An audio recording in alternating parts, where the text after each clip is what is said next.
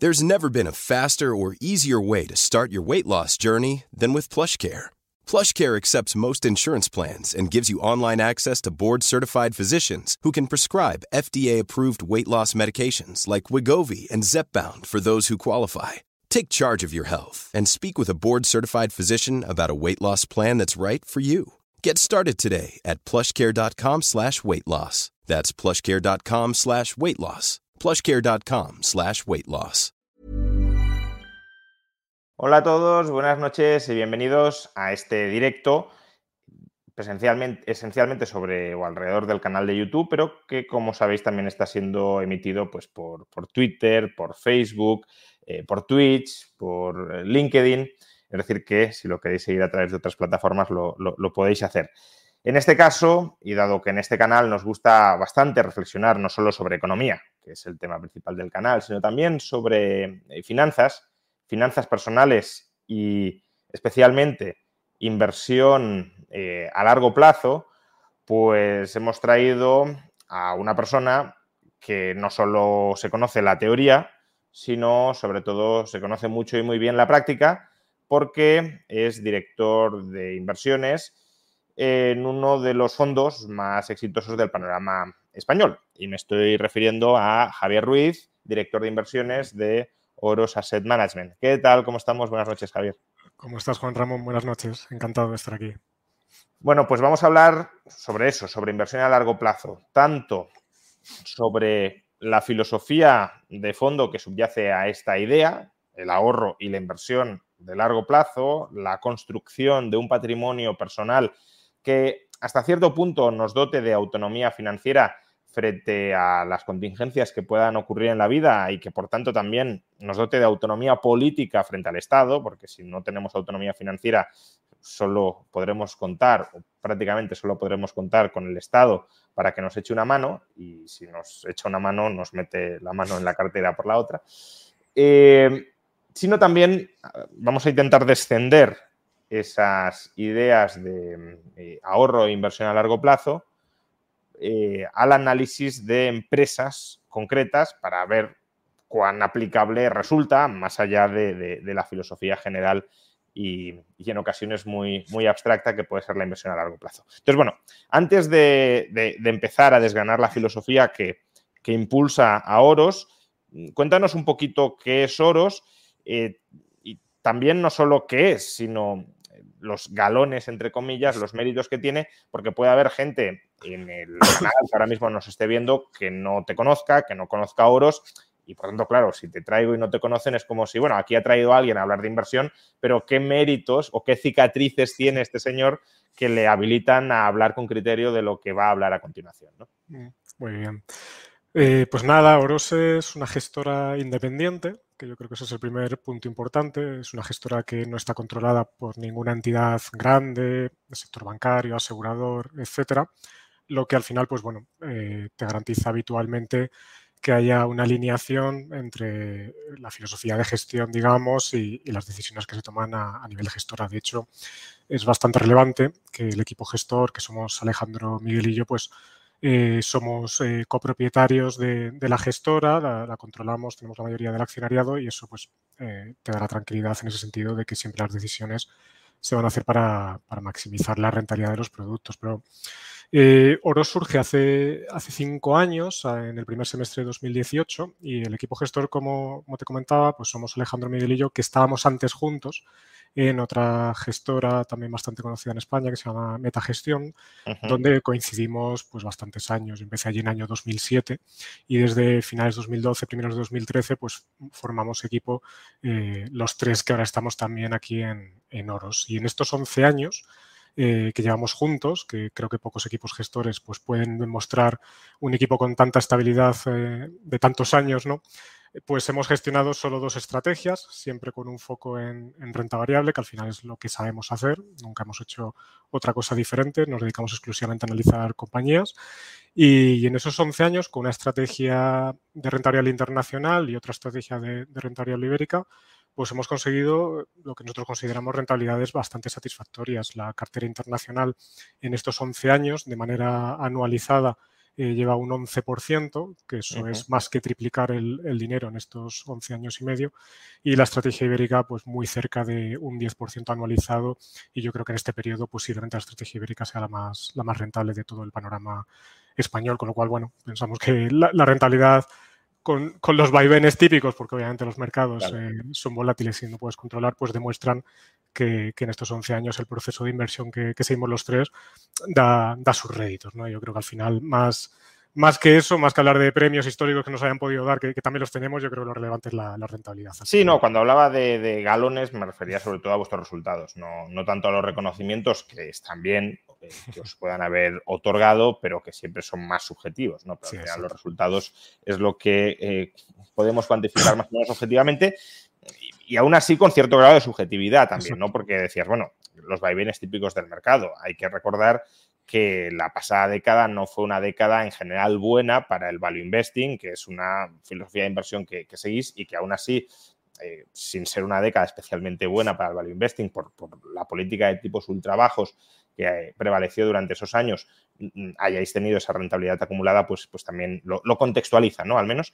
Em, entonces, bueno, he mencionado ahora el value investing como estrategia de inversión que seguís. Em, entonces, podríamos decir que es una gestora que, por un lado, eh, tiene intereses alineados con los de los partícipes, porque vosotros sois accionistas. Y además, no, lo dije antes, tenemos todo el patrimonio financiero invertido en los fondos, que, es, casi más importante. Lo que pasa es que necesitas... Lo que iba a decir, ¿no? Sí, sí. Lo que pasa es que necesitas las, dos cosas al final. No vale solo, y, y te digo por experiencia, no vale solo ser copartícipe de los fondos que, gestionas, que está fenomenal y alinea muchísimo, pero al final necesitas desde la propiedad que también las decisiones eh, se mantengan con esa visión de largo plazo, de foco en rentabilidad, en producto y, no en maximizar, vamos a decir, el beneficio de, la gestora, ¿no? Por eso las dos cosas son tan relevantes.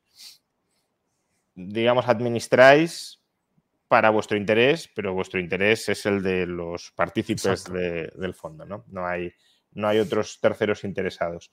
Em, entonces, es una gestora con intereses e incentivos bien alineados, pero bueno, puede estar construida de manera bien alineados los, incentivos y si luego se invierte mal, pues por muy compatible que sea la estructura, pues no dará resultados, ¿no? Pero en este caso los ha dado y los ha dado porque habéis seguido, bueno, no sé si porque habéis seguido o no, pero en todo caso, eh, el método de inversión que seguís es la inversión en valor, en value investing. Em, ya hace bastantes meses, o incluso varios años estuviste en el canal, ya nos hablaste de, qué es el value investing, pero refrescanoslo para la gente que no lo conozca de manera muy, muy sencilla y luego vamos viendo vale. en qué sentido esto se puede aplicar a vuestra cartera de inversión. Muy bien. Nosotros al final siempre lo definimos como invertir con sentido común, porque es la filosofía que entendemos que, obviamente tiene más sentido para, invertir. Al final la esencia del value investing pues no es otra que analizar compañías y tratar de invertir en aquellas situaciones donde encontramos una infravaloración muy, muy clara, que luego si quieres profundizamos un poco qué, quiere decir eso.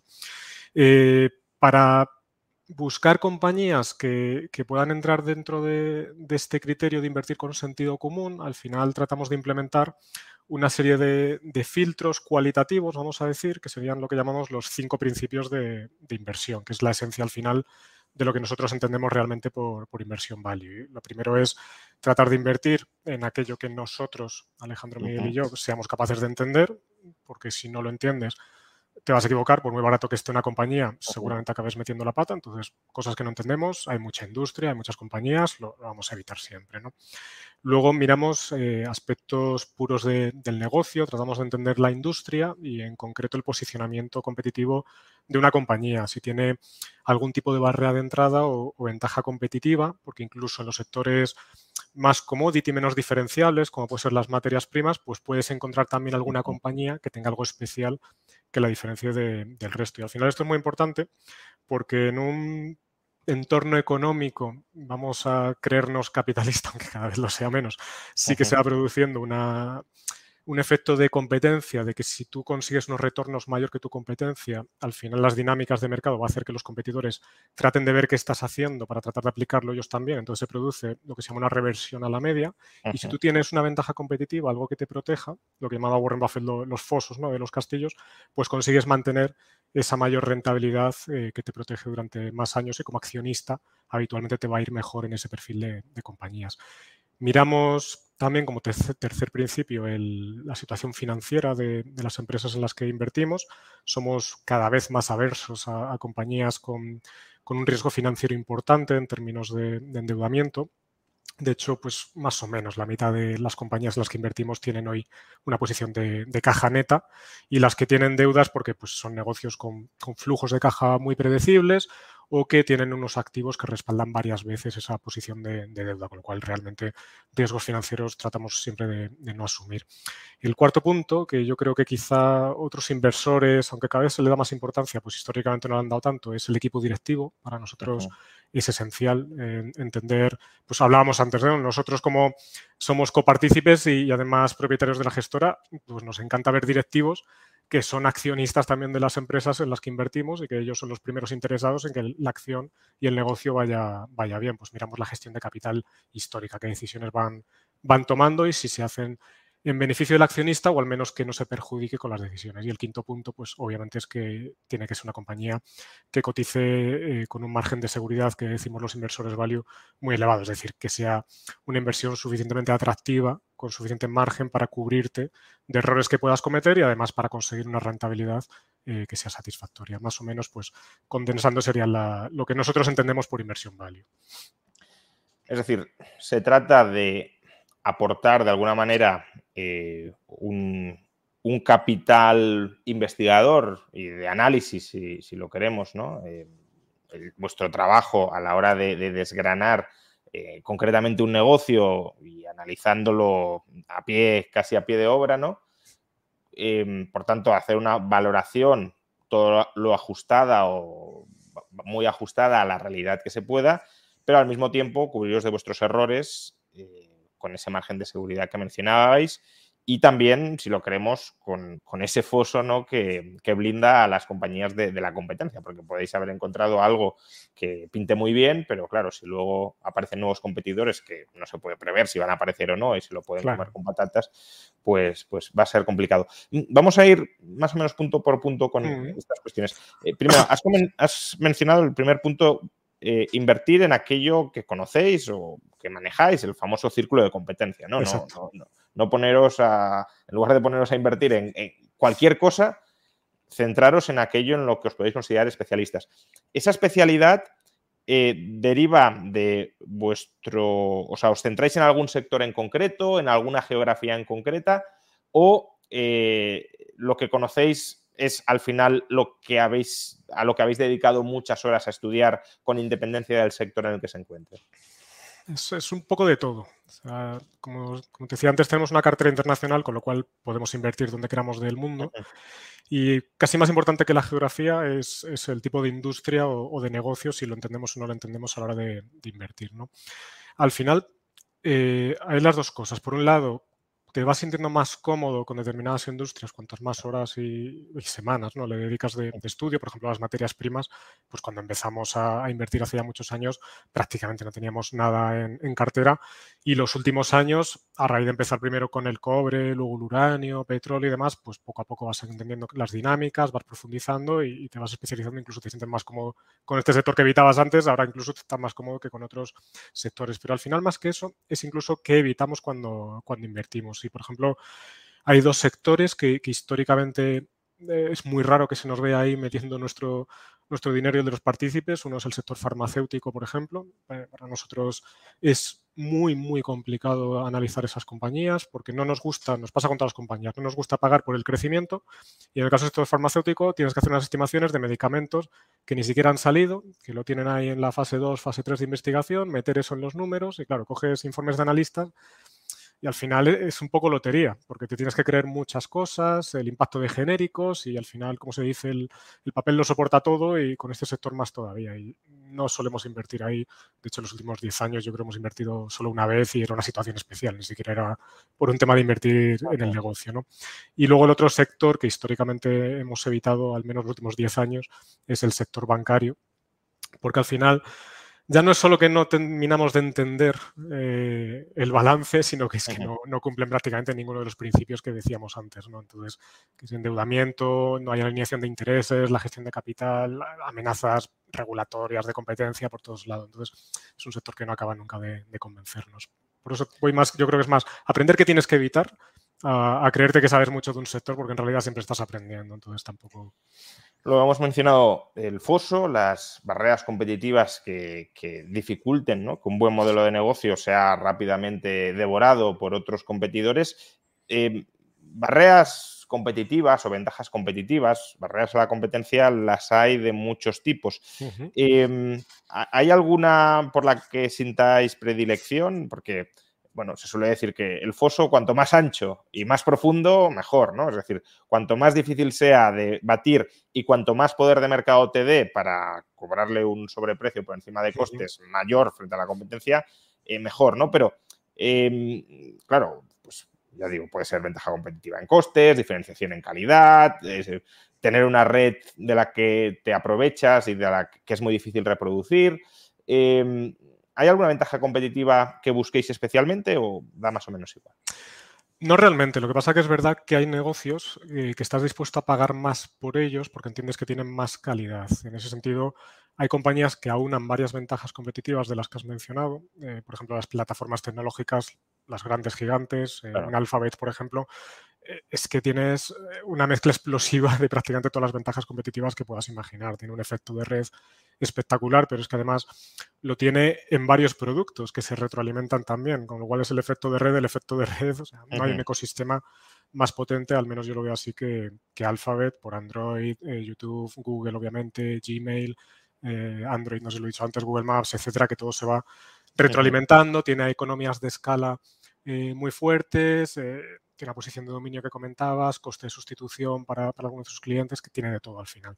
Y es un negocio por el que estamos dispuestos siempre a pagar más, pero no cualquier precio. Y eso es importante también. La calidad sí, pero nunca a cualquier precio. Nosotros en plataformas tecnológicas hace ocho años a lo mejor teníamos el 20% de nuestro fondo invertido, cuando en España quizá no muchos value, yo creo, estaban invertidos en el sector tecnológico y, nosotros veíamos grandísimas oportunidades en un sector además muy seguido, que, es curioso, ¿no? Como al final compañías tan grandes incluso como estas se generaban ineficiencias para nosotros tan sumamente claras y estaba tan, tan deprimido pues Booking, Microsoft, Alphabet y demás que estaban en nuestra cartera. Lo que pasa que, claro, después de este subidón que llevan los últimos 3, 4 años todas estas compañías, pues a nosotros no nos sale barata ninguna por ningún lado. Entonces la disciplina no la vamos a perder por mucha calidad que tenga una, compañía, que también es un mensaje importante. Y por último, también lo has mencionado aquí, ¿no? Em, comprar barato, comprar con margen de seguridad tanto porque cuanto más barato compréis, más se potencia la rentabilidad, cuanto porque si cometéis errores, más se minimizan los errores si habéis comprado muy barato. Pero, em, ¿por qué razón? Porque esta es una cuestión que a los teóricos de la economía y también a los aficionados a la economía y también quizá a quien no conozca los mercados eh, le, puede llamar mucho la atención. Si hay millones de inversores eh, todos ellos muy preparados, o muchos de ellos muy preparados, muy profesionales, invirtiendo en bolsa, analizando empresas. Em, ¿Cómo es posible que, lo que ahora decías, incluso en compañías grandes como Microsoft, Facebook, etcétera, se encuentren ineficiencias que nadie más haya explotado y haya corregido una vez hayan surgido? Entonces, ¿en qué casos cabe esperar que otras personas que son propietarias de acciones que están dedicando también su tiempo y sus recursos a valorar esas acciones o que escuchan a otra gente muy cualificada que las valora y sigue sus recomendaciones, eh, ¿cómo cabe esperar que nos las vendan ya no un poquito baratas, sino si hay un margen de seguridad importante, mucho más baratas de lo que en realidad valen, a un precio muy inferior a su valor fundamental? ¿Qué, qué hay detrás de esta ineficiencia, entre comillas? Digo entre comillas porque puede haberla, pero si vosotros invertís y ayudáis a corregirla, ¿no? Es decir, que es un proceso dinámico de... somos pequeños para ayudar a corregirla mucho. Sí, por supuesto, no, pero digo, los, vosotros y otros que sigan esa, esa visión y que detecten esa oportunidad de ganancia e inviertan, pues contribuyen en el margen a corregirla. Obviamente, de Microsoft o Facebook poco vais a corregir, ¿no? Pero, eh, pero digo, eh, obviamente, si, hay una ineficiencia y se invierte, se corrige, pero ¿por qué surge en primer lugar la ineficiencia o por qué en ocasiones persiste tanto? ¿En qué tipo de, contextos o situaciones o, casos cabe prever que, se den estas ineficiencias? La respuesta corta es que somos humanos.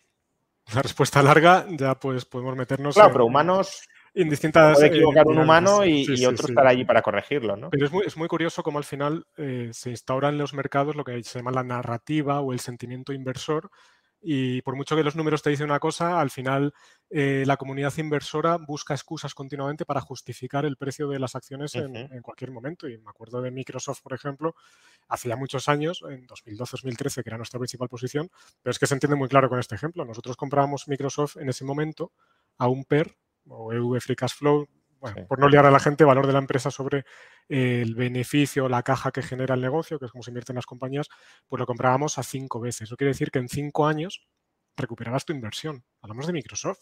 En 2012. ¿La narrativa cuál era? El consejero delegado Steve Ballmer no sabe lo que está haciendo. Apple ha sacado y Samsung dispositivos móviles inteligentes y Microsoft está perdiendo toda esa ola. Y todo eso era verdad. Balmer era bastante desastre a nivel de eh, ver lo que estaba pasando en el negocio y te estaban atacando por otros lados y te estabas perdiendo esa ola. ¿Cuál era la otra realidad también? Estabas en un negocio que crecían las ventas al 8 al 9% todos los años porque tenías el Office, tenías el Windows y eso era una vaca lechera auténtica que no paraba de generar caja, la compañía recomprando acciones, etcétera. Pero el sentimiento era ese, es un ejemplo, ¿no? Al final, narrativas de ese tipo en 2012-2013 eh, con el acrónimo de los PICs, de no hay que invertir en España, Portugal, Italia, porque se va a romper el euro, estaba todo absolutamente destruido, todas las compañías medianas y pequeñas en, el mercado.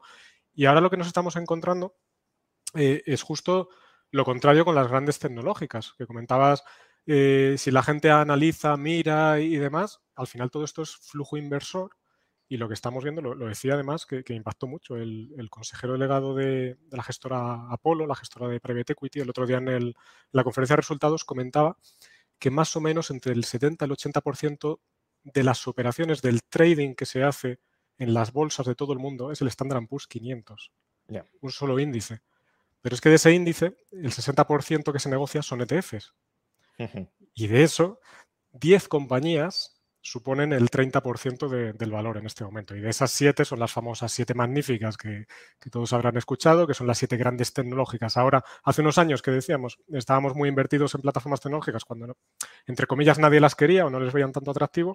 Ahora todas cotizan a múltiplos desorbitados porque todo el flujo inversor va hacia el mismo sitio. Tú miras el flujo inversor estos meses eh, a nivel sectorial en Estados Unidos y es entrada de dinero masiva todo el tiempo en el sector tecnológico y saliendo o no entrando en el resto de, sectores. Y eso al final, ¿qué hace? Pues que un perfil de compañía cada vez se vaya encareciendo más y otro perfil de compañía se vaya abaratando más. Es que no, no hay más. Al final el flujo, el sentimiento es lo que va generando las, las oportunidades muchas veces y, luego otras directamente es que nadie quiere saber nada de algún mercado por, lo que sea, por, por hastío, porque nunca sube, que es lo que pasa en, España ahora mismo, por ejemplo, en los últimos años, que, el sentimiento no es que haya sentimiento negativo, es que directamente está fuera del radar absolutamente de, todos los mercados, o sea, de todos los inversores. Pero está fuera del radar, me desvío aquí un poco por, por este último comentario, ¿está fuera del radar del inversor español o del inversor en general, internacional? Sobre todo internacional, pero el español, nosotros siempre lo decimos, cuando vamos a, tratar de, de vender, ¿no? de contar nuestros fondos de inversión a potenciales clientes institucionales, es que nadie quiere invertir en, nuestro fondo ibérico, que te decía antes, posiblemente la mejor estrategia ibérica es la nuestra desde hace 10 años y gestionamos 7 millones y medio de, euros en este fondo. Eso te dice mucho de, cómo está el panorama ahora mismo en, este mercado. ¿Y, a qué lo atribuyes? No, no me quiero ir por temas políticos y demás, pero hombre, es un tema interesante, claro, porque hay un momentum, bueno, sostenido, no tan negativo con España. Eh, mira, no, te sé decir un motivo exacto, porque es verdad que en los últimos tiempos podemos aquí explayarnos eh, tranquilamente con, lo que tenemos ahora mismo de, políticos y las decisiones que van tomando, pero es que eh, esto ya viene de antes. ya desde los miedos de la ruptura del euro, del pinchazo, si quieres, de la burbuja inmobiliaria, se va viendo como los volúmenes en la bolsa española van cayendo, van cayendo, van cayendo y compañías que capitalizan 2.000, 3.000 millones es que no negocian nada. Es que es, de locos. Hay se ha secado totalmente el, mercado español. Tenemos amigos, ¿no? Que son brokers y, demás, y es que te lo dicen que, es deprimente el, volumen en que se mueve. Entonces, es que no te sé ya decir a qué se puede atribuir. Yo creo que ya hay una sensación de no hay que invertir en España y se acabó, nadie quiere saber nada. Pero bueno, estas cosas son cíclicas, ya, ya cambiará. Claro, y son situaciones que, que, pueden generar oportunidades, ¿no? Porque aunque el clima de negocios pueda ser malo o no, es otro tema, pero aunque fuera malo, puede haber joyas dentro de ese mal clima de, negocio que precisamente por meterlas a todas en el mismo saco de, visión depresiva, pues no se están valorando adecuadamente. ¿no? Y justamente eh, quería hablar sobre eh, esas situaciones especiales en las que puede emerger situaciones de infravaloración muy fuerte. ¿no? Em, hay contextos o hay casos en los que el mercado tiende a no valorar bien o, puede no valorar bien. Em, ¿Vosotros buscáis alguna clase específica de este tipo de situaciones eh, especiales en las que aparecen o suelen aparecer ineficiencias en la valoración? ¿Tenéis predilección por alguna o no? No, no, es que realmente tengamos predilección, es un poco el mercado el que te va llevando, ¿no? Eh, según el momento que estás viviendo, hacia un sector o un perfil de compañía o, a otro. Te decía antes las materias primas, durante unos años sí que estábamos, eh, pues llegamos a tener yo creo un 40% de, la cartera invertido en materias primas hace tres años, ahora ya solo tenemos un 15 más o menos, y ahora posiblemente el sector que más que más pese, por llamarlo sector, porque es más un perfil de compañía, eh, serían los, los, los holdings, compañías que invierten a su vez en, otras compañías, cotizadas o no cotizadas, y que eh, ahora mismo, por lo que sea, del mercado las penaliza mucho y cotizan con mucho descuento sobre ese valor objetivo, porque aquí sí que no hay dudas, de, sus inversiones, especialmente cuando son inversiones en, cotizadas, como te decía. Para, que se entienda fácilmente, si quieres te pongo un ejemplo muy, muy rápido. Una compañía que tenemos en, en cartera se llama Pershing Square Holdings y es el vehículo que gestiona Bill Ackman. Bill Ackman, para el que no lo sepa, pues es uno de los inversores americanos eh, que mejores resultados ha obtenido los últimos 20 años. Es, muy, muy bueno, tiene una filosofía también de análisis fundamental, históricamente se ponía largo y corto a las compañías, desde hace unos años ya solo invierte largo, largo es eh, invertir comprando acciones, corto es apostar contra una compañía o contra la acción de una compañía, decir que va a caer y que eso te beneficia. Pues él hacía eso, ahora solo invierte como nosotros en, las acciones y espera que el precio recoja su, valor. Pues este vehículo, los últimos cinco años, ha conseguido una rentabilidad anualizada del 25%, que es una auténtica barbaridad. Y el mercado lo ha premiado situando al holding con el mayor descuento con el que ha cotizado nunca frente a su cartera. Cotiza cerca de un 40% de descuento frente al valor de 5 o 6 inversiones que eh, tiene Persin en cartera y que son compañías grandes y conocidas como puede ser el, Hilton, la gestión de hoteles Hilton en, Estados Unidos. O sea, una cosa que no tiene ni pies ni cabeza y que no nos importa invertir en ese tipo de situaciones cuando además el, equipo directivo de, este tipo de compañías es consciente de ese descuento y toma medidas para tratar de, cerrarlo y generar valor. En este caso, lo que hace Bill Ackman pues es ir recomprando acciones de la propia compañía, porque dice, pues si yo cotizo con un 40% de descuento, estoy comprando mi propia cartera con ese 40% de descuento. Entonces va continuamente recomprando, recomprando y bueno, pues si ya tienes un 40% de descuento y este hombre ha conseguido históricamente en 20 años un 15, un 16 anualizado, pues bueno, no hay que ser tampoco muy inteligente para ver que hay una infravaloración muy, muy clara, ¿no? Y como esta hemos encontrado bastantes. Y estas infravaloraciones eh, que pueden emerger en el mercado, y ahora a continuación te preguntaré por más ejemplos de las empresas que tenéis en cartera, pero las tiende a corregir el mercado porque eh, imaginemos que, que, sí, el mercado es ineficiente valorando y decimos, bueno, aquí hay un 40% de descuento, no tiene ningún sentido que esto sea así, pero antes de que continúe con la pregunta, ¿cuánto, ¿cuánto tiempo lleva con este descuento de momento? ¿Cuánto tiempo lleva con este descuento del 40%? Tan grande, unos meses, 40% de unos meses. Llegó a estar incluso con prima, o sea, ha llegado a vivir la situación contraria hace unos años, es que no... Entonces, eh, bueno, aquí unos meses, pero en otros casos a lo mejor la, En otros casos puede durar años, exacto. Puede durar años. que el descuento dura años, sí. Entonces, eh, si dura años, también puede decir, bueno, pues puede durar todavía más años, ¿no? Y todo el tiempo en el que estás ahí metido, pues es rentabilidad que vas perdiendo mientras no se corrija esa, valoración. Claro, es un coste de oportunidad, claro. Entonces, e, el mercado que es ineficiente a la hora de, de, valorar, por ejemplo, ahora, termina reconociendo el valor o te puedes quedar atrapado en algo que objetivamente vale más, pero que el mercado no reconoce que vale más? te puedes quedar mucho tiempo con un descuento importante y por eso es tan importante precisamente lo que te decía de, la gestión de capital, que es uno de nuestros principios, y de ir la mano de un equipo directivo que es consciente de la situación. Porque si tenemos alguna compañía en la que hemos perdido un poco más la paciencia, precisamente por esto que comentas, alguna compañía de, de Hong Kong, donde el valor de sus activos a lo mejor es, no te exagero, 30 veces lo que vale o 20 veces lo que vale en bolsa, pero no hacen nada por destapar valor. Entonces, claro, la acción pues se queda más, más aletargada mucho más tiempo y el costo de oportunidad cada vez pesa más. Entonces, sí que tratamos de ir de la mano de gente que sea consciente de este descuento y habitualmente te puedes encontrar con equipos directivos que son muy buenos tratando de destapar ese valor o generar valor por el camino, que tratan de vender activos para recomprar acciones, que sería el mecanismo más rápido para, destapar valor, u otros que entre comillas se limitan solo a, esa recompra de, acciones o solo a vender activos, pero luego te reparten un dividendo. Al final, si el equipo directivo es consciente, eh, la eficiencia o la ineficiencia, en este caso, perdón, eh, suele durar menos tiempo y, es relevante para la, para la, tesis, obviamente, por lo que dices. Sí, sí. Vamos a comentar algunos casos como algunos casos más como el que acabas de mencionar sobre las principales posiciones de vuestra cartera, ¿no? Porque creo que eh, puede ser además muy interesante para la audiencia, pero también sirve para mostrar eh, el tipo de análisis detallado y, específico que hacéis, porque está muy bien hablar de todo esto, de fosos, de márgenes de seguridad, em, de, círculos de competencia. Yo también puedo hablar sobre ello, pero yo no soy inversor y yo no invertiría eh, tan bien como invertís vosotros, aún más o menos conociéndome la teoría. Entonces está muy bien que descendamos la, teoría a, la práctica de, vuestra cartera de inversión. Em, ¿Cuáles son ahora mismo empecemos por el territorio global y luego pasemos a España, eh, esa zona apestada de la que comentabas antes o de la que hablabas antes, pero que precisamente por eso a lo mejor presenta alguna de las mejores oportunidades. ¿no? Eh, ¿Cuáles son ahora mismo vuestras eh, principales posiciones internacionales? Pues mira, la, la cartera internacional tenemos un 20% ya. O si no son las principales, algunas de las que consideres más, atractivas, claro.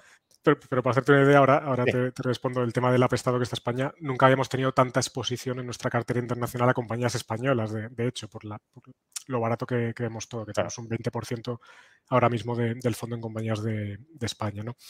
Eh, pues mira, una compañía en la que llevamos muchos años con un peso muy importante, es una compañía del sector financiero, que como te decía antes, el sector bancario no, pero eso no quiere decir que no haya compañías del sector financiero cuando están muy bien gestionadas que sean muy, muy rentables para los accionistas.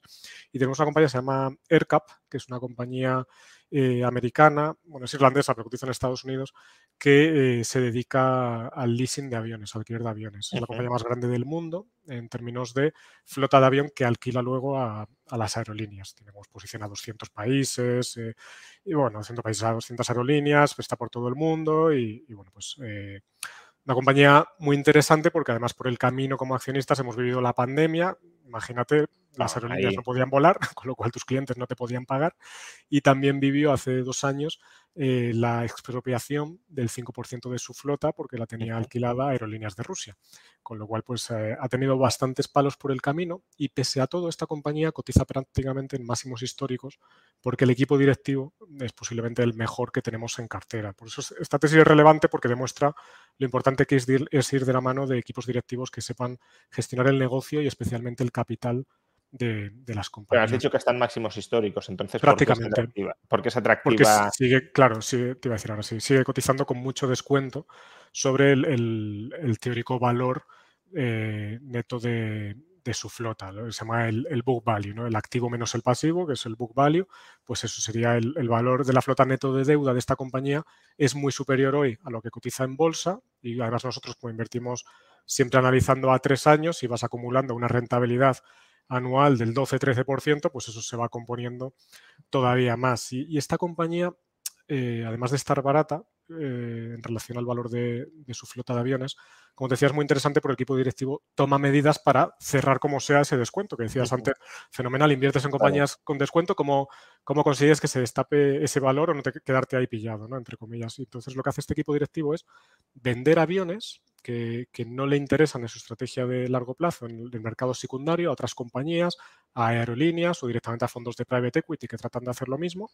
Y como son tan conservadores en la valoración de la flota que tienen, siempre que venden, generan una plusvalía muy importante. Es decir, por simplificar mucho, tú tienes valorados tus aviones a 10, los estás vendiendo a 12 o a 13 y luego lo que hacen es recomprar sus acciones, que es como comprar los aviones que les quedan dentro de la compañía con descuento del 20, del 30%. Compras a 7 y repiten todo el rato. Este año, por ejemplo, se han recomprado más o menos el 15% de, de las acciones en circulación con un descuento del 15, del 20% sobre el valor teórico actual de esa flota, pues claro, es que vas generando muchísimo valor para los accionistas porque el valor contable por acción va componiéndose más de lo que le tocaría por la rentabilidad de su negocio. Entonces vas generando más y más valor y es una compañía pues, que pese a todo lo que ha vivido, que ha sido dos cisnes negros para mí, porque vamos, una pandemia y que te expropien de repente el 5% de tu flota no es algo que esté nunca en tu escenario, ni siquiera el más negativo, obviamente. Y pese a eso, por este buen hacer de, este equipo directivo, pues eh, consiguen componer el valor para los accionistas y que la cotización se haya recuperado tan rápido. Y pese a eso, volvemos a ineficiencias de mercado, siguen penalizándola en... ¿Qué descuento tiene más o menos ahora frente al valor en libros? Sobre el valor actual en libros debe rondar el, el 22% más o menos, que es bastante elevado históricamente también. Sobre todo si además el valor en libros está no refleja adecuadamente. O, ya has hecho la corrección. No, no, no, sin hacerlo. El reportado por ellos es este. Nosotros pensamos que la compañía vale más del doble de lo que, de lo que capitalizan en estos momentos. el, descuento, en valor en libros, para que nos entendamos, si la empresa liquidara todo el activo y, vendía, y, y, pagara todas sus deudas, lo que queda? Eh, aún le quedaría, pues eso, eh, cinco veces, ¿no? Todo. Si en bolsa cotiza 65 dólares por acción, pues el valor contable debe rondar cerca ya de los 80 dólares por acción, pues más o menos, que ha subido últimamente, no sé el descuento actual, pero más o menos eso sería la, relación actual. No tiene sentido. Entonces, es verdad, los tipos de interés, que nos acompaña con, con algo de deuda, porque el negocio al final es un negocio financiero. Tú te endeudas, compras aviones y los alquilas, pero a diferencia de los bancos, estas entidades no hacen que antiguamente sí lo hacían, no hacen descalce de, plazos. Está casado perfectamente el flujo, con lo cual no tienes ese riesgo de que te quedes pillado por un lado o por otro. Y además es un endeudamiento muchísimo más contenido que, el de los bancos, así que el riesgo de balance, han sobrevivido una pandemia sin problema, pues imagínate, el riesgo de balance es prácticamente, entre comillas, inexistente. Vamos con otra empresa que tenéis en la cartera internacional, también del sector financiero y que creo que también sois bastante optimistas con ella, aunque ahora te preguntaré porque durante el último año no lo ha hecho demasiado bien, que es ALD. Em, coméntanos, ¿por qué tenéis ALD? ¿Qué os parece atractivo? ¿Cuál es la tesis de inversión en este caso?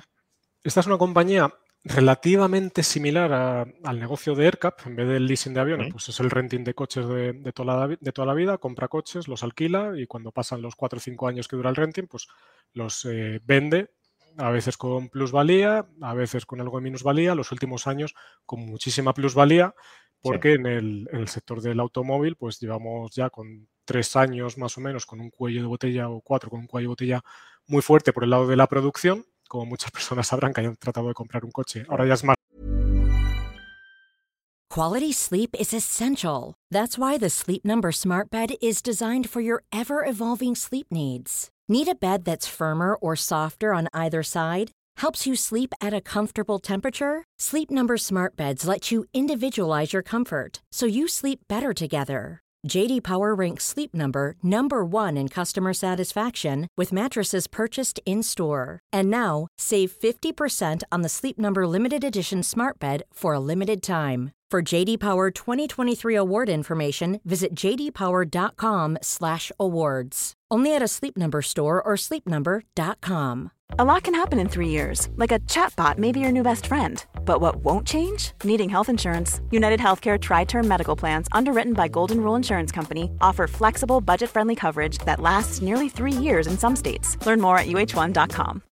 Millions of people have lost weight with personalized plans from Noom like Evan, who can't stand salads and still lost 50 pounds.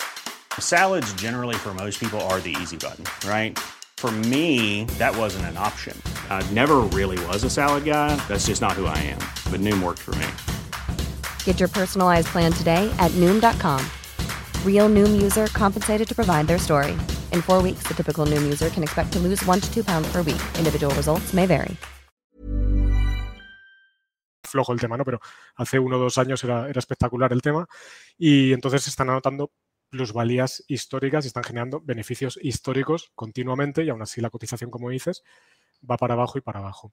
La tesis, que llevamos aquí un año y pico invertidos, eh, pues nos llamó la atención varias cosas. Por un lado, es un negocio muy, muy rentable en el que ALD es la principal compañía vamos a decir, independiente, no perteneciente a, ningún fabricante de automóviles, porque muchas veces las compañías de, automóviles hacen también este, este servicio a, los clientes, aunque alquilen también sus coches a través de ALD u otras entidades. Entonces, ALD tras fusionarse, que, ya se está integrando eh, con Lisplan, que era el otro gran jugador del sector, pues es el líder independiente indiscutible. ¿Qué sucede? Que esta fusión está siendo un poco más compleja de lo que se preveía o de lo que ellos comentaron, y es lo que el mercado está penalizando por, varios motivos. Primero porque el Lisplan eh, sí que está considerada como entidad, vamos a decir, bancaria de cara al regulador europeo, con lo cual ahora que no lo dijeron, pues tiene que tener un capital regulatorio también al ED, con lo cual consume recursos financieros que no puede disponer la empresa ahora pues para repartir a los accionistas o para invertir en, el negocio, lo cual pues no, obviamente no, fue una sorpresa positiva que digamos. Y luego especialmente eh, los costes de la compañía están siendo más altos de, los esperados tras la fusión, por distintos motivos. Por un lado, Lisplan estaba haciendo unos desarrollos de, eh, vamos a decir, de software eh, para la gestión del negocio, pues que está siendo bastante más caro de lo que ALD pensaba y no está funcionando tan bien como debiera y ahora están viendo a ver si lo pueden integrar en el software de ALD o cómo hacen, ¿no? Están un poco estudiando el tema y eso ha disparado un poco los costes y luego la inflación que todos los negocios están viviendo, pues estas compañías también se lo han encontrado ahora y tienen que aprender a convivir con ello y a gestionar a nivel de coste laboral, eh, talleres, eh, etcétera. ¿no? Entonces, ha habido un poco de deterioro de la tesis por el lado de los costes y ese capital regulatorio, pero claro, es que estás comprando una compañía que te genera una rentabilidad del negocio, a lo mejor del 15, del 16%, eh, pues por debajo de su valor en libros. Volvemos a lo mismo que, en el caso de, de AirCap, una compañía que debiera valer mucho más para la calidad del negocio que tiene. Pero si os parecía una buena inversión cuando estaba a 9, ahora que está a poco más de 6, pues... en este caso, claro, en este caso, no, si fuera el caso de ERCAP, te diría que estaría encantado y doblaría la posición. Aquí, estas cositas sí que nos ha hecho tocar un poco la tesis de inversión. Al final eso también te pasa, tienes que ir continuamente revisando tu tesis para, para, bien y para mal, que también pasa lo contrario. No información es revisión de precio, claro, si no, si uno dice, no, no, yo calculé que era ya me 12 y va a ser siempre 12, ¿no? Pues no tendría mucho sentido, claro. Entonces, claro, sí, perdona. Lo, que pregunto es eso, ¿no? Es, eh, ¿sigue siendo tan buena compañía como pensabais que era o ahora no tan buena aunque puede seguir siendo una buena inversión? Pensamos que a nivel de calidad de negocio sigue siendo tan buena compañía, lo que pasa que los números, quizá por el tema de los costes, preferimos ahora pecar un poco más de conservadores. También te digo que somos excesivamente conservadores porque llevamos ya dos años normalizando el beneficio generado por esta compañía por la venta de vehículos de segunda mano, que no le metemos esas plusvalías de 700, 800 millones, y claro, te está generando un beneficio a esta compañía no sé, de 1.500, 2.000 millones y nosotros estamos metiendo 600 o 700. Claro, pero por ejemplo, eh, no, quería dar cifras porque puede ser escandaloso y tal, pero claro, en, el chat ya lo están comentando. Pues ahora mismo, respecto al último dividendo eh, pagado, eh, la, pues rentabilidad por dividendo es un 16%. Ah, un 16, fíjate. en mi cabeza seguía siendo un 8. El, el, PER, el PER es, el PER es, 8, es 2,5, ¿no? Pero claro, todo, ¿todas esas cifras se van a ir revisando o...? Claro, el, PER es lo que te digo. Al final es un beneficio que no es sostenible porque tienen el viento de cola de las plusvalías por la venta de vehículos. Ah, eso no puedes asumir que va a durar toda la vida. Nosotros al final calculamos el beneficio operativo, que es el margen que sacas por el negocio de alquilar ese, ese, vehículo, que es un margen muy, muy bajo, creo que era del 2, entre el 2 y el 3%, con la palanca financiera pues sacas un poco más y, ya está, ¿no? Y, luego de ventas de vehículos tampoco asumimos grandes alegrías, vemos un poco el histórico cuál ha sido y normalizamos ahí. Pero claro, si el cuello de botella que te estoy diciendo sigue durando y ya acaban de decir que puede ser otro año de precios más altos, pues es que claro, al final el PER 2, el año pasado no, no, no es, el PER 2 no vale, este año tampoco, pero es que sigue pasando el tiempo. Sí, claro, en algún momento. Y claro, y el dividendo te lo siguen pagando, eso es verdad que antes era eh, lo que tenía yo en la cabeza del 7-8%, pero es verdad que el último dividendo ya equivaldría a ese 15-16%, que claro, tampoco es sostenible por el tema de los beneficios que no son sostenibles. Pero vamos, que está baratísima, eso no hay duda. Vamos con otra empresa que tenéis en cartera y en este caso creo que con un PER bastante más alto y, también nos podrás explicar por qué, ¿no? Mistras, ¿a qué se dedica? Eh, ¿Cuál es la tesis de inversión? Sí, eh, lo del PER más alto también tiene su, trampa en este caso. Esta es una compañía un poco diferente quizá a lo que solemos invertir en el sentido de que es una compañía pequeña de Estados Unidos. Habitualmente cuando hemos invertido en Estados Unidos es verdad que no solemos invertir en compañías pequeñas históricamente, no por nada, sino porque no ha surgido la oportunidad y solemos ver más claras en Europa y, en, Asia. Pero, pero bueno, este sería un ejemplo de compañía pequeña de Estados Unidos y que se dedica eh, básicamente a la inspección, ensayos de daños en activos, etcétera, especialmente la industria de petróleo y gas y también el sector aeronáutico, aeroespacial, vamos a decir, ¿no? Eh, para el que conozca A por ejemplo, la compañía española, que a todos nos sonará por las ITVs, el grueso del negocio de A no es las ITVs, es precisamente este mismo negocio de inspección de activos. Se llama inspección o ensayos no destructivos, porque al final lo que haces es, a lo mejor te vas a, una refinera de Repsol y, o de Cepsa y vas a ver los activos que tiene allí, la refinera, los tubos, etcétera, y tratas de ver para el mantenimiento de ese activo, pues que no tenga ningún tipo de, daño. Entonces tú lo que haces es inspeccionar ese activo sin cargártelo, que no es tan sencillo, hace falta una tecnología detrás, y le das ese estudio luego al cliente, al CEPSA Repsol de turno, para que use esa información para el mantenimiento del activo. Básicamente eso es lo que hace A Plus o hace eh, Mistras. Entonces Mistras la conocimos precisamente porque éramos accionistas de A Plus y mirando las cuentas anuales de A Plus muchas veces surgen las ideas de inversión. Miras los competidores que nombran en la memoria, empezamos a mirar todos los competidores y nos llamó la atención esta compañía porque estaba muy, muy barata. Entonces, hablamos incluso en su día con A a ver qué les parecía, nos hablaron bien de, esta gente, que eso siempre te viene muy bien cuando un competidor te habla bien de otra empresa, y dices, pues vale, eh, tienes ese check de si un competidor habla bien de ti, es, que lo haces bien, ¿no? Y, al final es una compañía que cotiza muy barata por varios motivos. Primero porque eh, el 50%, incluso más ya de su negocio, de sus ingresos, está relacionado con el petróleo y el gas. Y al final, este sector, como el de todas las materias primas, eh, los últimos, pues, 6, 7, 8 años ha vivido una falta de inversión brutal, lo cual pues tiene las consecuencias que hemos tenido en los últimos años de esos subidones en el precio de todas las materias primas a la mínima que hay una tensión de algún tipo, sea geopolítica o porque la demanda crece más de lo esperado o, lo que sea. Entonces, si en el petróleo y gas no había inversiones estos años, pues obviamente las compañías que dan servicios a las compañías de petróleo y gas, pues eh, ven al menos parado su crecimiento, aunque es verdad que el mantenimiento de los activos sí se ha mantenido y eso ha beneficiado o ha mantenido estable parte del negocio de, Mistras.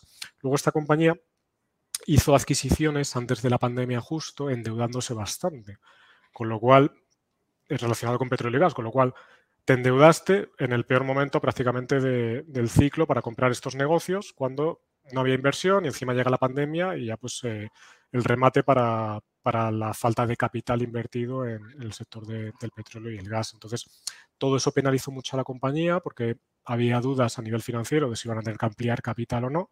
Fueron pasando lo peor y nosotros ya cuando miramos la compañía, sí que el endeudamiento se había contenido muchísimo. Esta puede ser la compañía que tiene perfil financiero un poquito más, no complicado, pero un vamos a decir, en el que somos menos conservadores, porque tiene deuda EBITDA, pues a lo mejor va a terminar el año un poquito por encima de las tres veces, que es raro que estemos invertidos en una compañía con, ese tipo de endeudamiento, pero es una compañía que te genera muchísima caja prácticamente en cualquier eh, entorno.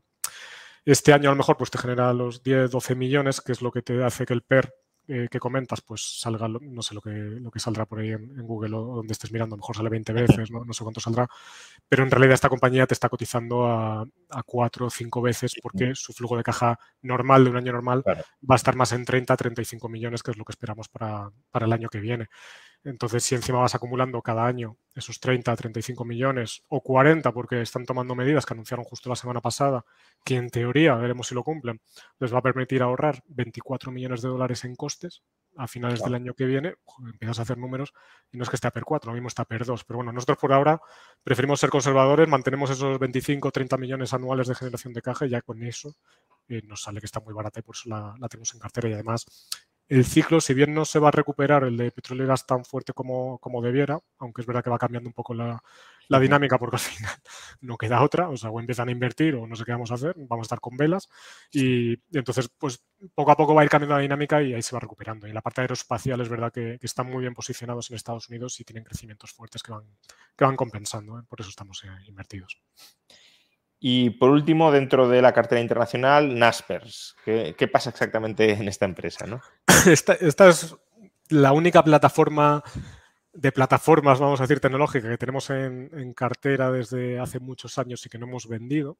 Y es un negocio para el que no lo conozca muy particular. Este es un holding que a su vez eh, es accionista de otro holding que cotiza en Europa que se llama Prosus, que a su vez es el principal accionista de una compañía china que se llama Tencent, que muchos la conocerán, que es eh, junto con Alibaba históricamente el otro gigante tecnológico chino más, más conocido y más poderoso, vamos a decir, junto con, con Baidu, ¿no? Sería el tercero en, en Discordia, del que también somos accionistas, por, por cierto.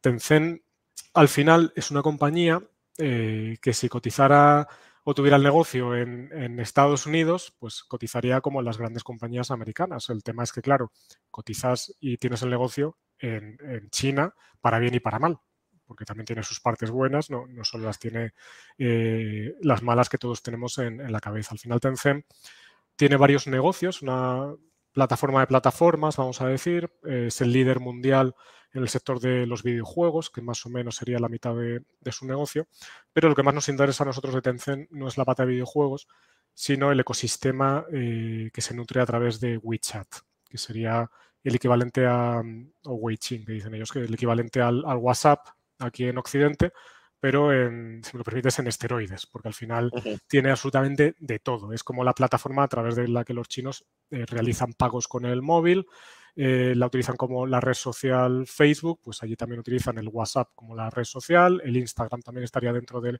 del WhatsApp para consumir vídeo, eh, televisión en vivo, YouTube, todo lo que quieras, lo hacen a través de, esa aplicación. O sea, se dedican varias horas del día a estar dentro de, de esa aplicación para hacer absolutamente todo, tanto online como offline, porque ahí en China sí que se hace muchísimo el tema de pago con, con móviles.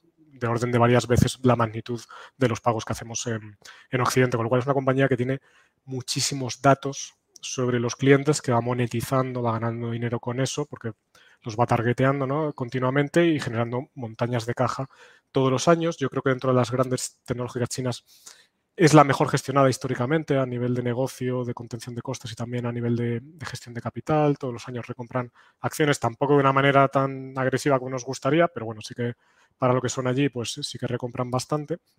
Y ahora está además en una fase de desinvertir eh, inversiones, porque históricamente Alibaba y Tencent invertían prácticamente en todas las tecnológicas unicornios que iban saliendo, unicornios, perdón por la expresión, son compañías eh, que tienen valoraciones desorbitadas de repente, no sé si son las de mil millones o diez mil millones, nosotros, sí. eh, sin ni siquiera generar beneficios, pues todas estas compañías en China estaban eh, invertidas o tenían como accionistas a, a Tencent o Alibaba. Entonces, es una compañía que no es que esté especialmente barata, aunque está barata, por sí sola no invertiríamos en ella, pero, y aquí viene la gracia de la tesis, a través de Naspers la estamos comprando con un descuento muy elevado, de más o menos 35-40%.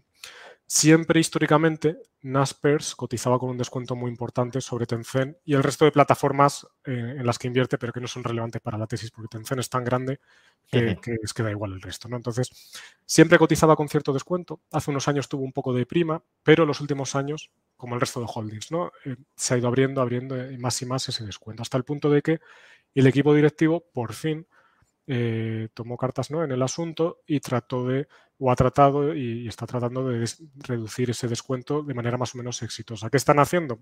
Lo que te decía antes que hay que hacer en estos casos. Vender, como hace ERCAT, ¿no? El activo a su valor y recuperar ese mismo activo que te queda con descuento. ¿Qué están haciendo? Vender todos los días acciones de Tencent y recomprando acciones de Naspers. Con lo cual, la participación o el porcentaje en términos por acción de Naspers en Tencent está creciendo, aunque porcentualmente, en términos absolutos, va cayendo porque van vendiendo. ¿Y, y el descuento no, no, se está cerrando todavía o ya se ha empezado? No del todo, pero, pero es que esto yo a lo mejor digo una burrada, pero en lo peor de la pandemia llegó a estar con un descuento del 60-65%, que era un disparate, y ahora ya está otra vez normalizado. Hace tiempo que no lo miro, pero en el 30-35% puede estar. Y todos los días haciendo este proceso de venta de acciones de Tencent y recomprando acciones. Y al final, es que sí, la matemática es la que es. O sea... Sí, sí, no, no. Está claro que son habas contadas en ese caso. Eh, pasemos ahora a la cartera española. Eh, tampoco nos vamos a extender aquí a analizar todas las empresas, pero sí hay dos o tres que, de las que querría hablar. Sí. Eh, una de ellas es una empresa que además gusta mucho a muchos value y, y que ha brillado relativamente en el último año y por eso pues está bien saber si, si le queda recorrido, si no, que es el EGNOR, ¿no? ¿A qué se dedica y, y, y bueno, cuál es la perspectiva? ¿no? Eh, El EGNOR es... ¿Y por, qué, sí. ¿Y por qué la consideráis atractiva? Claro. El, el EGNOR sería el clásico ejemplo de por qué nadie, o que demuestra que nadie mira al mercado español, porque es una compañía eh, que tiene, vamos a decir, tres patas diferentes de, de negocio. Por un lado, eh, la pata de ingeniería, dar servicios ¿no? a cualquier tipo de industria, telecomunicaciones, eh, generación eléctrica, etcétera.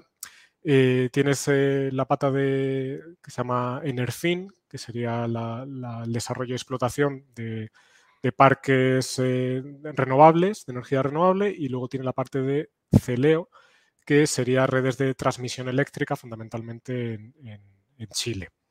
Entonces, si tú haces una valoración que se llama de suma de partes, escoger cada una de estas partes y darle una valoración pues, más o menos de mercado conservadora, llegabas a que el EGNOR, pues más o menos en los últimos años, debería estar eh, cotizando a 25, 26, 27 euros. Cada año un poquito más porque encima hacen las cosas bien. No son de los que dices, es que luego no componen, no, es que estos encima van componiendo. ¿no? Y sin embargo la cotización pues siempre más o menos en promedio, si miras un gráfico, pues estaba ahí en 10, 11, 12 euros, otra vez 11, promedio 11 euros, valoración 27, 28 euros y no pasaba nada. Y una valoración que entre comillas se puede hacer con una servilleta y que todo el mundo la sabía, porque cogían los informes de analistas y todos te decían, el EGNOR, 25 euros, 26. Luego se inventan descuento por liquidez, descuento por holding, lo que tú quieras, ¿no? Pero la valoración objetiva era la que era y no pasaba nada. Porque, y al final es la dinámica de, da igual, no va a subir, y solo Enerfin, por ejemplo, que es lo interesante, por eso ha subido el EGNOR, más o menos está valorada entre 14 y 15 euros, cuando el EGNOR valía lo que te decía, 11 en bolsa más o menos. ¿Qué ha pasado? Que cuando menos te lo esperas aparece el catalizador, que al final las cosas no pueden estar baratas permanentemente porque alguien avispado va a verlo. Y al final, eh, primero el EGNOR eh, anunció que estaba buscando un inversor minoritario para, para Nerfin y tuvo una, medio subida, luego corrigió un poco. Y luego lo más relevante, se dieron cuenta que maximizaban más el valor si buscaban un inversor eh, mayoritario de, en Enerfin y claro, la gente ha empezado a hacer números y dice, si esto van a pagar más o menos los 14-15 euros por acción y en bolsa está 11, aquí no tiene sentido. Entonces, pues ha empezado a recuperar en, bolsa y lleva más 60, más 65% de subida el último año y todavía nos parece obviamente muy interesante porque si la valoración era 27-28 euros, pensamos que esto todavía no tiene sentido porque si llegan a materializar la venta de Enerfin y luego reparten un buen dividendo, que se va a quedar el resto del EGNOR cotizando a 2-3 euros, no tiene sentido. Entonces, pues, bueno, estamos tranquilos y, contentos en el sentido que por fin ha aparecido el catalizador que destapa el valor de esta compañía que, como dices tú, todos los value veíamos muy clara, pero que nunca subía. Otra empresa que tenéis en cartera, Catalana Occidente. Más o menos la conocemos, pero bueno, ¿a qué se dedica y por qué es atractiva? ¿Por qué la consideráis atractiva? Esta es otra compañía que parece que nunca sube, pero que está muy bien. Esta está mejor gestionada a nivel operativo que de. bueno, a ver, hacen una buena gestión de capital y ahora me explico por qué pongo esta, esta cara y no estoy del todo convencido, ¿no? Pero bueno, es una compañía que tiene dos negocios, el que todos conocemos seguramente, que es el seguro tradicional, donde pues, eh, son de las principales compañías en seguro de auto, en, en multirriesgo, que sería sobre todo lo que conocemos como seguro de hogar, y luego también pues tienen lo que se llama diversos para cubrir riesgos de industriales y, seguro de vida, los clásicos seguros que todos conocemos y más o menos eso sería la mitad eh, hoy del, un poquito más del beneficio de, Catalana. Y la otra mitad del negocio, mucho menos conocida, es lo que se llama el, seguro de crédito, que es eh, asegurar a empresas contra riesgo de impago de, de las facturas de sus clientes.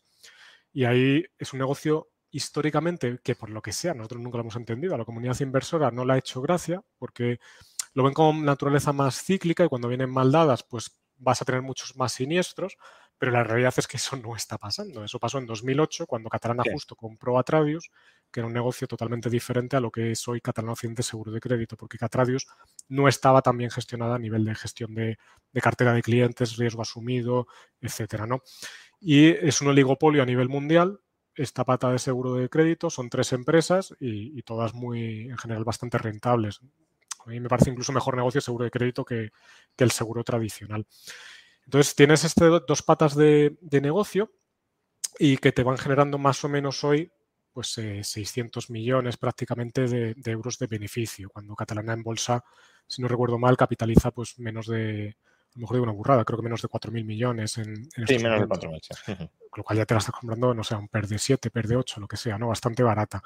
Pero es que además, Catalana Occidente, y ahí viene lo de la gestión de capital, que es lo que siempre me, me mosquea un poquito con, ellos es que esta compañía lo que ha hecho siempre es, ser más conservadora que otras aseguradoras en el sentido de que no reparten tanto beneficio en forma de dividendos como pueden hacer otras cotizadas tipo Mafre, que por ejemplo paga más rentabilidad por dividendo. ¿no? Catalán no hace eso, Catalán lo que hace es acumular eh, ese dinero como exceso de reservas y esperar a poder hacer una adquisición relevante para su negocio. Históricamente han comprado otras entidades de seguros con mucho criterio, a precios muy atractivos y generando mucho valor. Lo que pasa es que cada vez son más grandes y cada vez es más difícil encontrar una compañía que tenga encaje, aunque lo siguen intentando. Y claro, ya llevan varios años sin pegar un tiro demasiado grande. El año pasado sí que compraron eh, Memora, el grupo este año, ya no recuerdo si fue a principios de este año o a finales del año pasado. El grupo Memora, un negocio funerario que les sitúa ahora a Catalana como líder en, España con, de este negocio muy complementario para el sector de los seguros, pero que todavía a lo mejor tienen mil millones de exceso de reservas. Entonces, claro, capitalizas menos de 4.000. Te sobran mil millones, entre comillas, de, de, exceso de reservas que podrías más o menos repartir o utilizar. Tu valor auténtico en bolsa es menos de 3.000 millones, generando hoy 600 millones de beneficio. Es que está tirada. Entonces, aquí es un tema de que la familia Serra controla el accionariado, es poco líquida y eh, no toman medidas para corregir esa infravaloración, que es lo que a mí me, me fastidia porque, porque son muy buenos a, a, nivel de gestión de negocio, pero no son conscientes de que podrían generar mucho valor para el accionista empezando a recomprar acciones, por ejemplo. Y, y, de la misma manera que en el ECNOR ha habido un catalizador, aquí, ¿cuál podría ser el catalizador? Quiero decir, ¿hay perspectiva sí, aquí, de sí. pagar aquí, mayores dividendos, recomprar no, acciones? No, no creo, son muy, tienen muy clara su estrategia de largo plazo, no tiene pinta por, por el último, los últimos años lo que van diciendo no tiene pinta de cambiar. Ellos quieren el, la compra, ¿no? el, el M&A, el hacer una adquisición, uh -huh.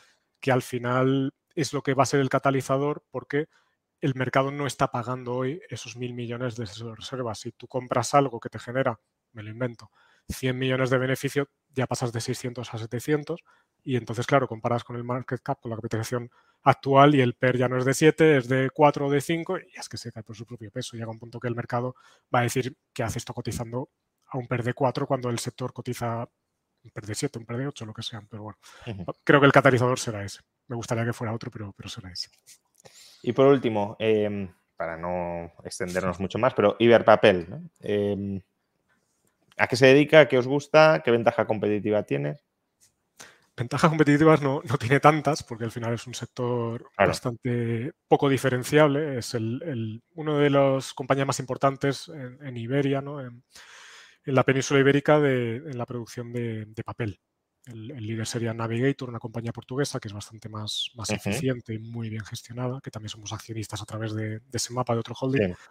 Iberpapel es una compañía que históricamente hemos sido accionistas, eh, que está a nivel operativo bastante bien gestionada, son gente muy conservadora, son muy conscientes de la naturaleza de, su negocio y eso al final les hace tener un balance pues a prueba de bombas, ¿no? Siempre con muy poquita deuda o incluso con, con caja neta. Y pues bueno, han tenido unos años más, más complicados porque eh, tuvieron ahí ciertos problemas operativos eh, con una de, las, una de las plantas, luego también el sector, pues no, no ha habido una época excesivamente bollante. También esta compañía, el tema de la reforma energética y los líos que hicieron con lo de los precios, pues al final a estas compañías que tienen cogeneración de, de energía, pues les penalizó muchísimo y perdió mucho dinero durante, durante un año por este tema. Pero bueno, ya todo eso se ha pasado y esta compañía te encuentras hoy que te puede generar más o menos normalizado 20 millones de, de flujo de caja o de beneficio, como queramos llamarlo, y claro, si capitaliza en bolsa, si no recuerdo mal, 170, 180 millones, eh, pues solo mirando eso ya dices, está bastante barata, pero es que encima esta gente tenía, creo que eran 30 millones o 40 en caja, y hace poco anunciaron la venta eh, del, del, terreno forestal que tenían en Uruguay por, no sé si eran 45, 50 millones de, de euros. Entonces, claro, más caja todavía, las restas, y es que está cotizando a tres veces. Una compañía que te genera 20 millones, que tiene caja neta, que está muy bien gestionada históricamente, bien alineada, recomprando acciones también de vez en cuando. Pues no sé, otro ejemplo de anomalía disparatada que te encuentras en el mercado español de compañías cotizadas que nadie mira porque son ilíquidas, porque llevan años baratas y da igual, y cada vez más y más baratas, hasta que como el ECNOR, pues surja algo y dejen de estar baratas, ya está. Muy bien, pues bueno, ya más o menos nos has, nos has ubicado en, en, cuáles son vuestras principales posiciones, aplicando algunas de las ideas de las que hemos hablado al principio de, de, de la entrevista. Eh, algunas preguntas más antes de terminar. La primera, eh, bueno, aquí nos has comentado varias ideas de inversión que puede hacer cualquier particular directamente o a través de, vuestro fondo, eh, pero deberíamos estar fijándonos en la coyuntura porque 2023 ha sido un año razonablemente bueno, pero los tambores de recesión siguen sonando. Parece ahora sí que bueno, quizá hayan llegado a, su límite los tipos de interés, pero al final encuentras una empresa buena, pero si el marco o el envoltorio del conjunto del mercado no es favorable, a lo mejor metes capital en un momento antes de caer. ¿Esto es relevante? ¿No lo es? Puede serlo y puede no serlo. al final, lo que nosotros vemos es lo que te decía un poco antes con lo del flujo inversor y las compañías tecnológicas. Eh, no sé si lo mencioné antes, creo que sí. La bolsa americana, más o menos un tercio de su valor son 10 compañías para bien y para mal. Entonces, hay que saber si estás evitando esas compañías, lo que te estás perdiendo y también lo que estás ganando. Yo creo que al final eh, pueden venir momentos complicados para los índices mundiales de gran tamaño, vamos a decir, y especialmente para la bolsa americana, por esta serie de anomalías de excesiva concentración en pocas compañías que están cada vez más eh, caras en un entorno que sí que podemos estar haciendo o no, no lo sé, el pico ya de, ciclo de subida de tipos de interés, pero con una renta fija americana, el bueno a 10 años, no sé cuánto está ahora, no sé si cuatro y medio o más o menos algo así. Joder, es que ya tienes competencia. Es que venimos de muchos años con tipos a cero en los que estabas casi forzado, ¿no? Las aseguradoras grandes, los planes de pensiones grandes, a invertir en renta variable porque la renta fija no les daba absolutamente nada. Estamos ahora en el contexto en el que la renta variable sí tiene competencia y la renta variable americana en concreto la tiene. Entonces, claro, estar invertido en esa parte del mercado en la que pensamos que está todo concentrado y donde hay más riesgo es lo que nos preocuparía más, pero es que nuestra cartera no está ahí. Nosotros siempre usamos la metáfora de los peces eh, y los pescadores, ¿no? Nos gusta ir a ríos con, muchos peces y con pocos pescadores. El americano tiene siete peces magníficos y todos los pescadores pescando esos siete peces. Nosotros vamos a España, a Asia, donde es que no hay ningún interés inversor para bien y para mal en estos momentos. Me cuesta creer ver una debacle en bolsa en compañías como Catalana, que podrá pasar, como Iberpapel y demás, cuando cotizan como cotizan. Pero claro, ya es que se pondrán en un punto de valoración que eso es que se corrige en un año, que es lo que pasa al final. Cuando vienen las grandes caídas que no tienen sentido, esas compañías luego multiplican por 3 y por 4 en meses. Es que es lo que pasa siempre. Pasó en la pandemia, en la crisis financiera, en los años 2012-2013. Pues bueno, si nos pasa en nuestra cartera, pues habrá que tener paciencia, los potenciales de, revalorización, pues que ya están cerca de máximos históricos, pues se dispararán todavía más, nos iremos a los de la pandemia y, ya está, y a invertir y a, esperar. Porque, claro, pero ahí también tenéis que tener una base de inversores y de socios que, que respalde vuestra filosofía, porque claro, si empiezan a liquidar cuando cae un 30 o un 40% del mercado, mal asunto. La tenéis, tenéis un buen acompañamiento. sí, te voy a dar dos datos. Nosotros tenemos hoy 3.700 partícipes, que para nuestro tamaño, que gestionamos casi 110 millones, está bastante bien 3.700 partícipes y eso al final te diversifica mucho el riesgo de cola de tres o cuatro grandes que te, saquen el dinero, porque no tenemos concentración en ese sentido. Y, luego, como dato, eh, durante los meses peores de la pandemia, nosotros tuvimos entradas netas de, dinero. la gente al final nos conoce, pues nos gusta pensar, pero desde luego el flujo de nuestros partícipes nos da a entender que sí, eh, comprende lo que puede esperar de nuestros productos, que al final eso es esencial. O sea, no puedes esperar que nosotros lo hagamos bien en un entorno en el que es imposible que lo hagamos bien. Entonces, hay gente que eso no lo entiende. Es que mira, este índice te está machacando, ya, pero es que a lo mejor ese índice hoy tiene muchísimo más riesgo de inversión que lo que tengo yo en cartera. Y yo no voy a asumir ese riesgo porque soy el primero que tiene mi dinero invertido en, estos fondos. ¿no? Entonces, yo creo que, históricamente se ha demostrado que tenemos una base de, clientes muy estable que comprende lo, que hacemos. Siempre hay alguno que obviamente se acaba cansando antes o te dice que sí lo entiende, pero en realidad no lo entiende o no comulga con esto, pero bueno, es el típico dinero caliente, entre comillas, que todas las gestoras tenemos, pero que en nuestro caso yo creo que es incluso inferior que, que el de otras gestoras. ¿Y ¿qué otros elementos os podrían diferenciar de, otras gestoras value? ¿no? Porque lo value se ha puesto, en la última década se ha puesto muy de moda, incluso mucha gente dice que es value sin, sin ser realmente value, pero parece que es una etiqueta que vende, a pesar de que, como hemos dicho, durante la última década ha sido una mala década para el value. Te iba a decir, muy de moda estará, pero vamos, los resultados Y, el patrimonio, y el patrimonio sobre todo que gestionamos. Esto, es, un poco como las burbujas bursátiles, ¿no? Que también todo el mundo se pone a hablar de, invertir en acciones cuando ya está todo muy caro. Pues aquí lo mismo. En, en el momento en el que a lo mejor no había que ser value o eh, había que serlo, pero mm, siendo consciente de las limitaciones que en ese momento podía tener la filosofía de inversión, eh, pues todo el mundo, ¿no? Eh, un cierto retraso e ineficiencia. Pero bueno, al margen de esto, hay muchas gestoras value. ¿Qué os diferencia o por qué la vuestra a lo mejor ni, mejor ni peor, ¿no? Sino mm. simplemente que no, características que pueden serle más atractivas a un perfil de inversor que a lo mejor otras. Pues yo creo que la esencia es muy similar, ¿no? Eh, entre la gestora Value que todos conocemos de, España, un Azvalor, un Magallanes, un Cobas, nosotros, además, siempre lo digo, tenemos muy, buena relación entre todos y, les admiramos y respetamos.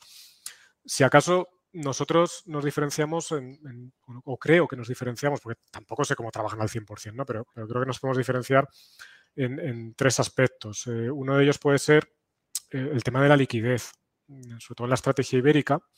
Nosotros, eh, cuando no vemos las cosas claras en el sentido de que no encontramos oportunidades de inversión, históricamente no hemos tenido ningún miramiento a la hora de tener la tesorería mucho más alta. Hemos llegado a tener la liquidez en nuestra estrategia ibérica en algún momento en el 30% o 35%, porque no encontrábamos oportunidades de, inversión y, y, no vamos a tener esa necesidad de estar al 100% invertidos con, esta estrategia en, cualquier momento o lugar, ¿no? Eso por un lado.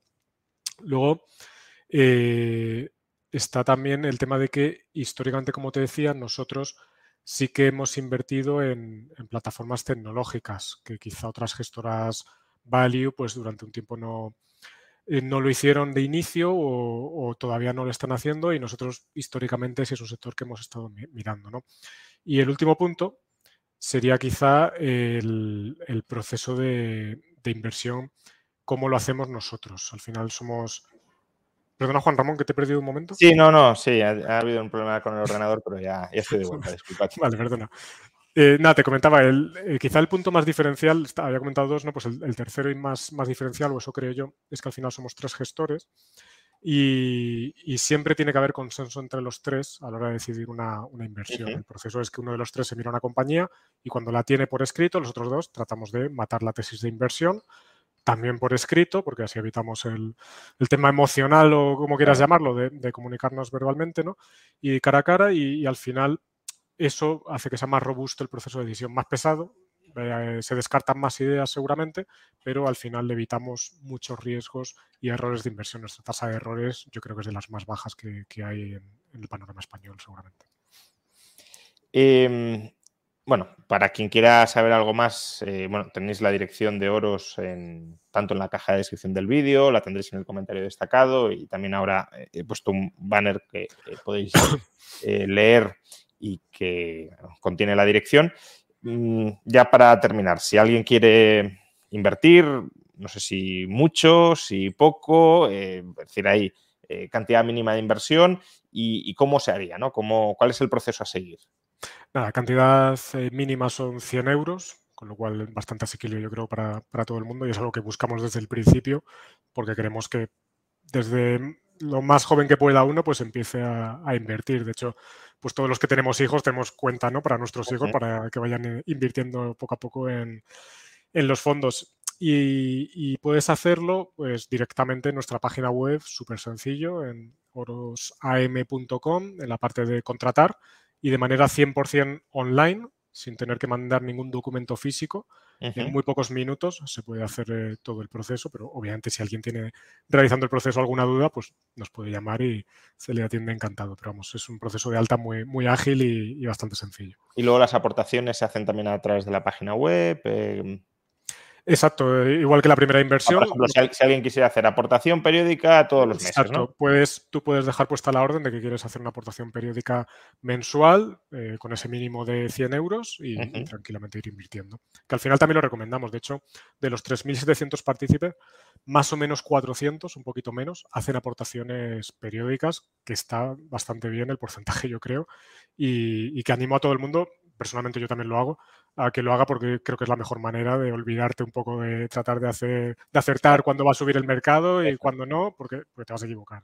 O sea, esa pregunta es muy relevante si, tienes un capital muy grande que quieres meter de golpe. Ahí sí que tienes que estudiar muy bien el momento en el que entras o no entras. Pero claro, si vas haciendo aportaciones eh, pequeñas, medianas o, grandes, pero en todo caso periódicas, pues bueno, entrarás en momentos en los que está caro, otros en los que está barato y al final promediarás. Y, nosotros intentaremos que siempre esté barata la, cartera o más o menos barata. Eso, eso aparte. Muy bien, Javier, pues nada, muchas gracias por, el resumen de qué es Oros y sobre todo de, cómo invierte Oros, de en qué invierte Oros eh, y por qué invierte en lo que invierte aplicando pues las tesis principales de esta filosofía, o perspectiva de inversión al menos, que es el value investing. Eh, Muchísimas gracias por tu tiempo. placer. Pues nada, lo dicho, muchas gracias Javier y muchas gracias a todos vosotros por habernos acompañado en esta hora y cuarto hablando de, inversión, un domingo por la noche, que quizá no sea el tema más eh, llevadero, pero que desde luego sí es uno de los más importantes para, para tener cierta autonomía eh, financiera y por tanto también política y económica en, nuestra sociedad, tanto nosotros como, como decía Javier, nuestros hijos. si nos planteamos eh, formarles, ir formándoles un patrimonio a largo plazo, pues ir invirtiendo poco a poco por nuestra cuenta o por cuenta de otros, pero en cualquier caso ir invirtiendo poco a poco, capitalizándolos y por tanto eh, que tengan una cierta suficiencia financiera eh, a través de esa, de esa, visión de ahorro e inversión a largo plazo. Muchas gracias a todos y nos volveremos a ver pues, a lo largo de noviembre con algunos otros directos que, se producirán, los típicos, pues la tertulia de macroeconomía, la entrevista de la Universidad Francisco Marroquín, eh, pero alguno más habrá. Nos vemos entonces a lo largo de noviembre. Muchas gracias por vuestro tiempo.